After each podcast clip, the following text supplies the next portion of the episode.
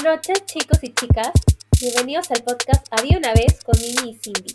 El día de hoy vamos a hablar del tema víctima y victimario. Y bueno, estamos con una invitada que ya Cindy la va a presentar, pero yo estaba leyendo una definición que me pareció súper interesante como una introducción a nuestro tema, ¿no? Habla de la pareja victimal. ¿Qué es una pareja victimal? Es compuesta por una víctima y un victimario, y bueno, en el cual hay un agresor y una víctima que están envueltos en un conflicto y que puede ser que alternen roles en un tiempo determinado. Chicos, buenas noches. El día de hoy, como dijo Mimi, tenemos una invitada especial que ya nos ha acompañado en otro episodio y la hemos vuelto a invitar porque en realidad nos parece muy importante el tipo de información que nos, nos ha estado brindando. Así que Sandrita, buenas noches o buenos días para ti. Hola, buenas noches y buenos días para todos los que nos están escuchando. Este, nada, es un gusto estar de nuevo con ustedes y poder este, conversar sobre este tema eh, víctima y victimario. Que, bueno, muy hoy en día este, se, está volviendo creo que más común de lo que debería, pero, pero nada, es bueno mantenernos informadas y, y saber de, de qué trata esto, ¿no?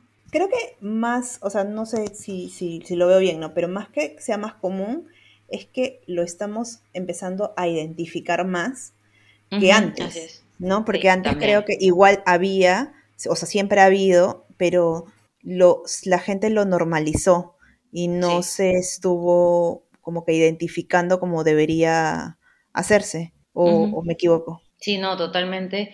Eh, de hecho, igual hay un o sea, el tema sigue siendo tabú para algunas culturas, países, este, en el sentido de que de repente sí lo hablas con tu gente cercana o más allegada, pero aún se mantienen, eh, se puede decir, como un rol pasivo del no, no demandar al, al victimario, ¿no? O, o porque ella, qué sé yo, es tu esposo, o porque tiene algún vínculo cercano contigo, es el padre de tus hijos. El que dirán. Por vergüenza, por, claro, el que dirán, ¿no? Es, es algo que, que, vale mucho para algunos, entonces sí es importante eh, que nos vayamos dando cuenta, ¿no? Porque no necesariamente un victimario tiene que ser alguien que te agrede físicamente, ¿no? Sino también tiene que ver con cómo te habla, ¿no? Eh, eh, manipulación también está incluida dentro de esto, ¿no? Y muchas veces no lo tomamos en cuenta. Y ni siquiera, bueno, nos podemos dar cuenta, ¿no? Es, es, es muy sutil. Entonces, claro. Este, yo, tengo una consulta, ¿por qué? Y creo que es algo que, no sé si es últimamente, de repente me equivoco, pero el término víctima es como que te haces la víctima, ¿no? O sea, como un insulto, ¿no? Como algo peyorativo, ¿no? O sea, se ha tornado cuando en verdad, si es real, una situación en la que uno realmente está siendo la víctima de un una situación de conflicto, o sea, no debería tomarse, se, ha hecho así como un, para humillarte, ¿no? Ahí te estás de la víctima, como que estás exagerando, totalmente fuera de lugar.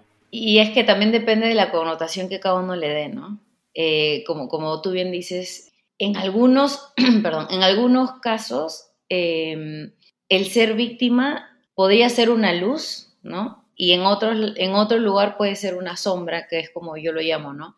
Em, luz en el sentido de que, claro, de que necesitas pedir ayuda. Ahí hay una luz, ¿no? Porque si te das cuenta que estás en un lugar en donde no tienes salida, este, es importante que sepas comunicar que, que estás en ese hoyo, se puede decir, y que, y que quieres salir. Este, si estás en, en un lugar en donde constantemente, por ejemplo, te quedas de brazos cruzados y diciendo, ay, no, pues es que ella puede porque ella es estudiosa, yo no puedo. Y te quedas de brazos cruzados y no haces nada por, por tu vida, no tomas decisiones en tu vida en lo absoluto. Eh, se vuelve, obviamente, creo que hasta parte de, la personalidad de, la, de, esta persona, y ya para, obviamente, cuando lo ves de cara, no sé, desde afuera, dices, ok, esta persona no está tomando ninguna decisión de su vida y está dejando que todo el mundo lo haga por ella o él, ¿no?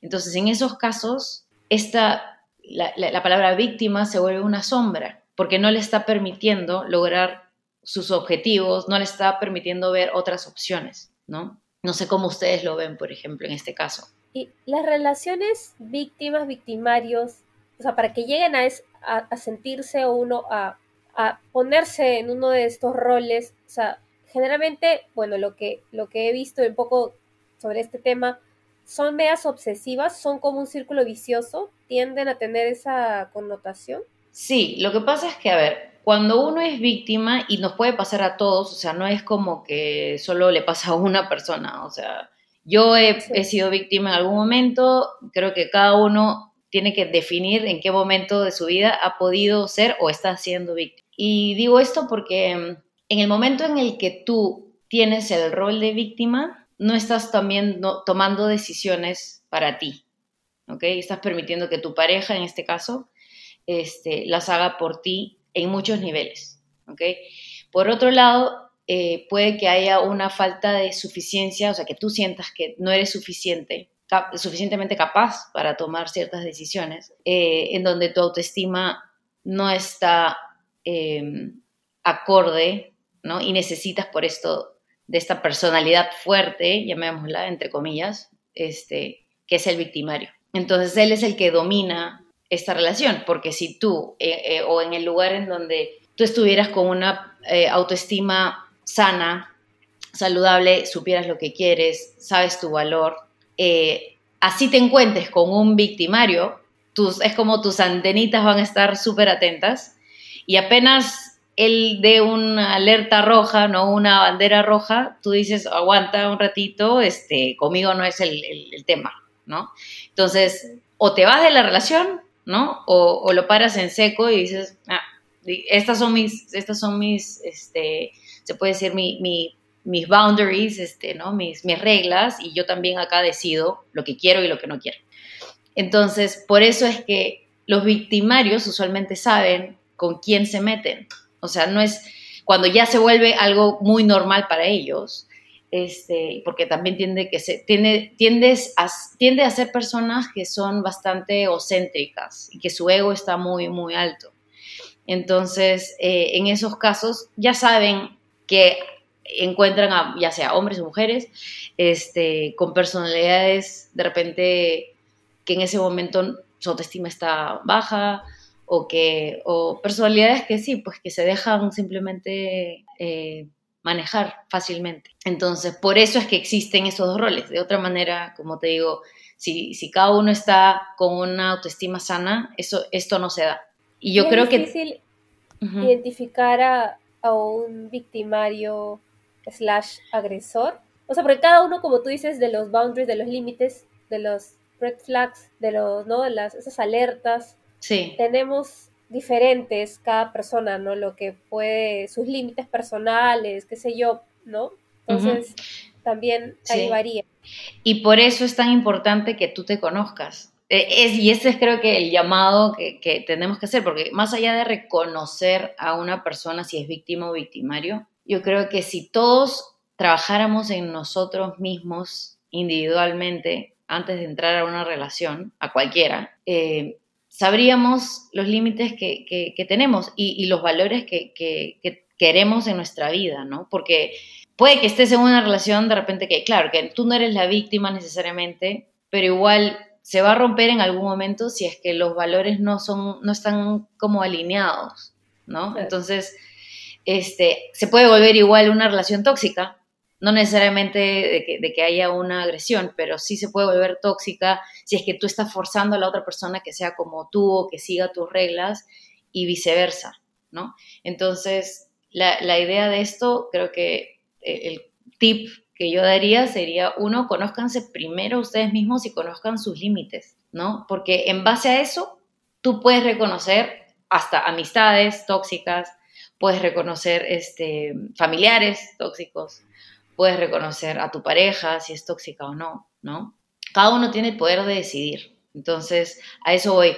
Y con el tiempo uno también va cambiando y es válido, válido que, que, este, estos límites vayan también como cambiando. De repente en algún momento, y sobre todo al inicio, cuando empiezas a conocer tus límites, pasas de permitir a todo el mundo que, que haga contigo lo que quiera a ser bastante como, ok, no, no voy a permitir nada y, no tener tampoco este, como que la capacidad o la flexibilidad de adaptarte a, ciertas, a ciertos lugares, ¿no? O como que ir tanteando. Entonces, tienes que encontrar como que tú tu equilibrio, ¿no? Y, eso es lo difícil.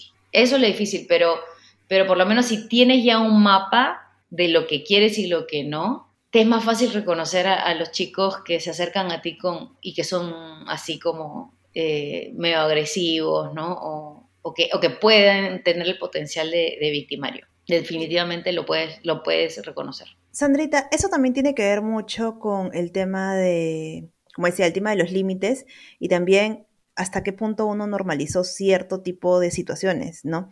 Porque, por ejemplo, como decías, hay personas que sus límites es, eh, creo que en algún momento lo comentaste en alguna sesión, que me decías, el límite de, X personas puede ser ver sangre, ¿no? O sea, ver sangre significa me, soy, soy víctima y, estoy teniendo un agresor en mi casa. Pero si, no sé, este, me tiro un puñete, no, porque no hay sangre por medio. Entonces, por ejemplo, para otras personas el hecho que te levanten la voz ya es ser víctima o ser es, agresión. Sí. No, claro, pero es de acuerdo a lo que uno ha normalizado o lo de acuerdo a lo que tú has vivido y también, como dices, de acuerdo a la autoestima o cómo te vas conociendo, ¿verdad? Lo que tú has aprendido, exacto. O sea, lo que tú has aprendido en tu casa, eso es una de las, ¿no? De, las cosas que nosotros eh, no, los tenemos grabados en nuestro chip si nosotros no sanamos nuestra infancia, ¿no? También porque obviamente nuestros padres hacen lo que, hicieron lo que pudieron con lo que sabían. Es así. Entonces ya nosotros como adultos y responsables que somos, tenemos que también responsabilizarnos por lo que nos pasa a nosotros ya, porque eso ya quedó con nosotros, ¿no? O sea, tus padres ya no van a hacer acá nada por ti. A lo mucho te podrán pedir perdón, eh, podrás conversar con ellos sobre el pasado y genial si eso sucede, pero si no tienes esa posibilidad, depende de ti, ya sea ir a terapia, ir a coaching, eh, empezar a trabajar en ti, en lo interior. Porque ninguna transformación sucede quedándote en lo mismo, ¿no? Entonces, este, si, tú has aprendido, por ejemplo, que en tu casa, de niñito, ¿no? Cada vez que, o cada vez que hacías algo mal, te insultaban o te pegaban, ¿ok? Ese es tu estándar. O sea, de grande ese más o menos va a ser tu estándar. Entonces, si en una relación te tratan de estúpida, de idiota, para ti va a ser más o menos normal porque, bueno, ya lo habías aprendido en tu casa. Y de verdad es algo, es algo muy sutil, o sea, cuando estás acostumbrado a este tipo de, dinámica familiar, no te das cuenta que eso es un insulto, o sea, es como que tú también lo usas, ¿no? Obviamente, tú también lo usas porque es parte de tu vocabulario eh, el usar estas palabras. Eh, hasta en bromas, ¿no? Como que, ah, sí, es una cojuda, pongámoslo, ¿no? O es una ta, ta, ta. Y lo normalizamos. Pero pasa que de repente llega alguien que nunca le levantaron la mano, nunca le gritaron, y apenas le dices, ah, eres un tonto o eres un idiota, te dice, este, ¿qué pasó? O sea, ¿por qué me estás insultando? Y tú, ah, no, para mí eso no es un insulto. Y es, no, para mí sí. Entonces, cuando se dan esas conversaciones, ahí también es como que empiezas a decir, ok, hay algo que yo de repente no me estoy dando cuenta, ¿no? Entonces, ahí también depende mucho la sensibilidad de la persona, si realmente tú quieres cambiar, porque hay gente que dice, ay, qué exagerado, ¿no? Empezamos con el gaslighting, este, que, así, así lo llamamos, ¿no? Cuando no identificamos o, o, no validamos a la otra persona que nos está comunicando, que, nos está, que les está afectando nuestro comportamiento o lo que les estamos diciendo, ¿no?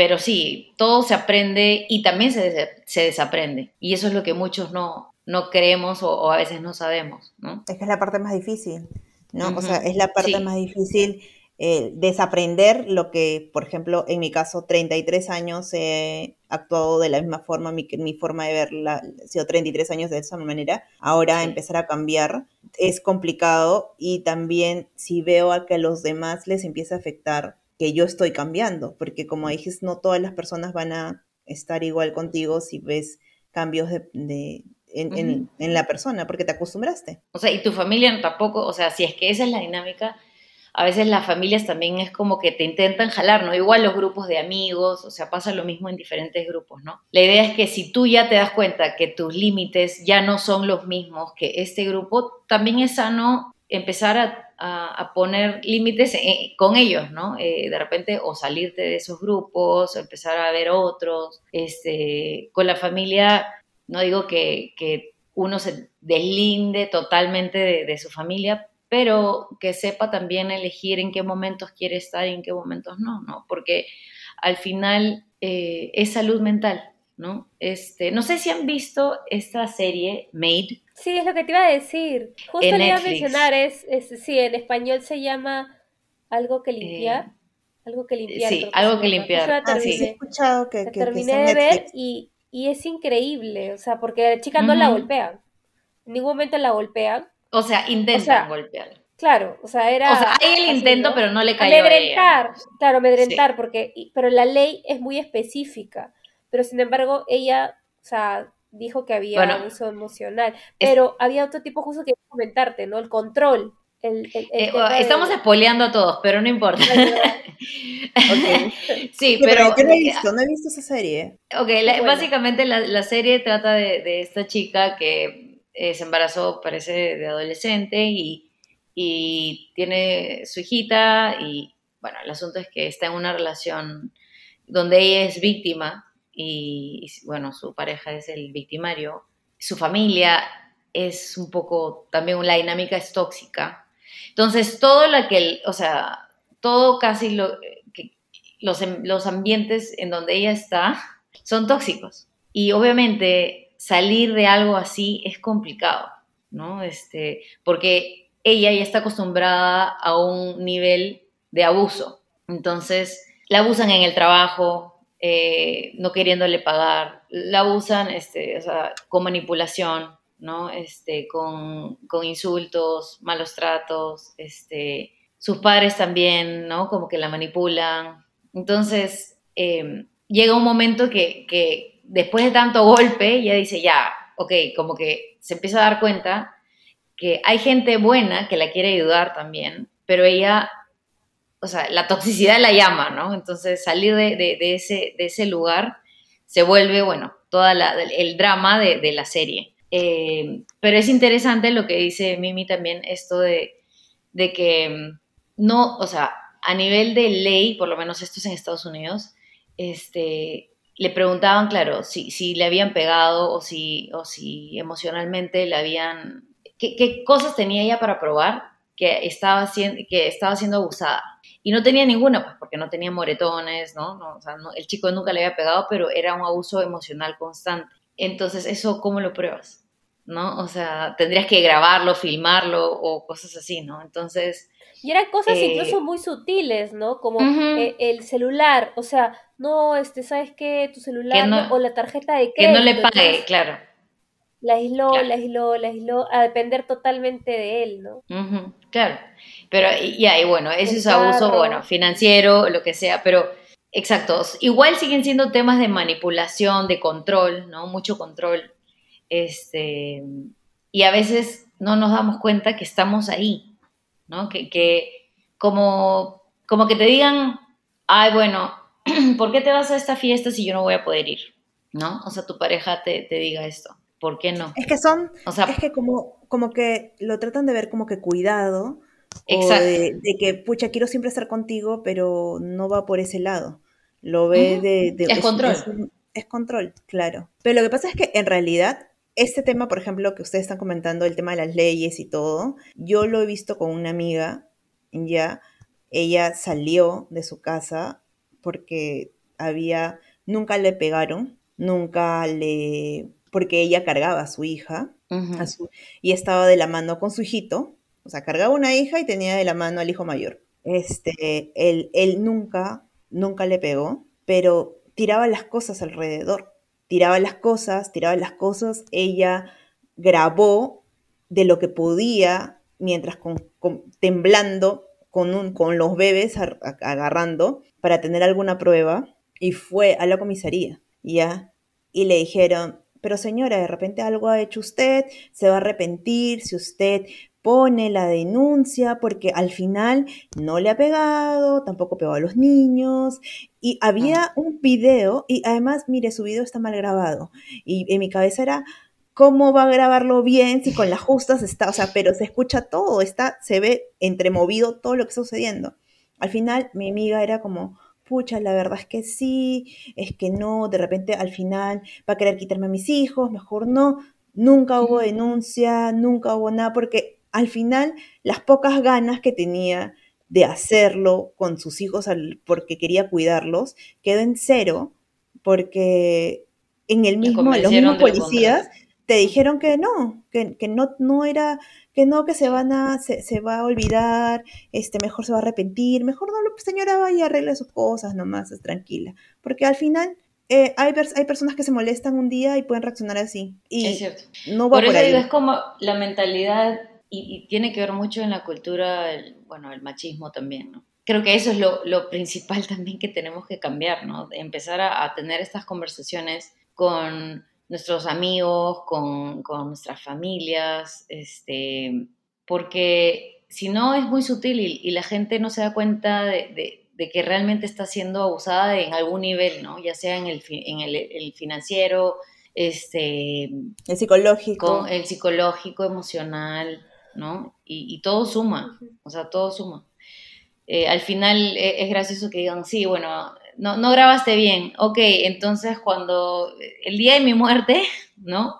Este, ¿quién va a grabar? Porque, o sea, ¿cómo vamos a saber quién, quién me mató o, o quién no, ¿no? Pero lo que pasa es que también, o sea, y te lo digo porque, por ejemplo, en mi caso, yo nunca lo vi, pero mi mamá me contaba de una de mis tías que dice que este, a mi tía le pegaba su esposo y mi mamá se ganó cuando le pegó, ¿ya? Mm. Ella llegó de visita y mi tía estaba golpeada.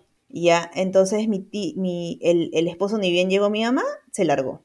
Entonces mi mamá agarró a ella y le dijo, nos vamos a la comisaría y lo denunciamos para que nunca más entre a esta casa, porque tú tienes dos niñas, también les va a pegar, o sea, y, y como mi mamá nos tenía a nosotras, obviamente su cabeza era las tengo que cuidar a todas. La llevó, puso la denuncia. De ahí se molestó a mi tía con mi mamá y le dijo, ¿por qué me hiciste denunciarlo? Ahora yo estoy bien y ahora él se molestó conmigo. Y en mi cabeza era, ¿qué mamá? Y me dijo, si tu tía ha hecho esto. Y era porque en su cabeza era, y al final me dijo, ¿sabes qué? Yo no me voy a meter ahí porque yo intentaba ayudar y que, que, pase esto y al final en su cabeza de tu tía es, no, y ella ha regresado a lo mismo, este, pensando en que está bien, o sea, y no está bien, mira lo que le está enseñando a las, a bebés, porque las bebés van a normalizar el hecho de que te peguen, estás bien, cuando nada que ver. Y, lo que al final. es un proceso, y justo en esta serie que, que también sale, ¿no? O sea, cuando las ayudan, porque ahí hay gente, ONGs, no sé cómo decirlo, lo, lo que sea parecido allá, dice pues que el promedio que una persona en que retorna y se da cuenta y regresa a lo mismo con la pareja o a su hogar o lo que sea, es siete veces. O sea, Imagínate, sí. Eh, eso, eso a mí me, me choqueó porque dije, no puede ser. O sea, siete veces que te, que te peguen o lo que sea, pero es cierto, sí, es cierto. Ah, tú no puedes ayudar a alguien que no quiere que lo ayuden. Y eso es así. Y eso pasa en todos, hasta inclusive en sesiones también, ¿no? Que te das cuenta que alguien realmente no quiere verse o no quiere trabajar, no hace sentido que tenga terapia porque va a ir, va a gastar su dinero por las puras, va a escuchar y se va a ir con la misma con el mismo conocimiento que tiene porque no quiere verlo. Hasta que la persona ya se tope con la pared en la cara, ahí es cuando recién va, va a querer escuchar y va a querer pedir ayuda. De otra manera no, no hace sentido. Es un, es un eh, proceso. Es un proceso, sí, sí. Personal. Cada uno, tal cual, cada uno tiene sus... Cada uno puede ser terco hasta cierto punto, ¿no? Y yo creo que la vida te enseña eso también. Eh, cuantas veces se tenga que repetir, van a pasar hasta que tú digas, ok, esto fue suficiente. Y lo que, por ejemplo, en, una, una mía eh, me decía que, bueno, que estaba en una relación, que todo le iba bien. Y le digo, ah, bueno, qué genial. Le dije, ¿y antes cómo eran tus relaciones? Y me dice, bueno, no, yo siempre me he ido a relaciones un poco tóxicas. Y le digo, así ah, un poco. le dije, a ver, cuéntame cómo es eso, ¿no? Eh, y me decía, bueno, eh, mi, mi límite era hasta que me pegaban. Y yo dije, wow, o sea, imagínate, ese es el, el estándar, ¿no? O sea, yo le digo, ah, ok, o sea, como me, me decía que, por ejemplo, ella necesitaba sentir que dio todo. Y como se habrán dado cuenta, la conversación se puso muchísimo más interesante. Así que la siguiente semana tenemos la segunda parte de nuestro episodio Víctima y Victimario para poder saber también qué pasó con esta cuchilla de Sandra. Hasta la próxima semana. Cuídense.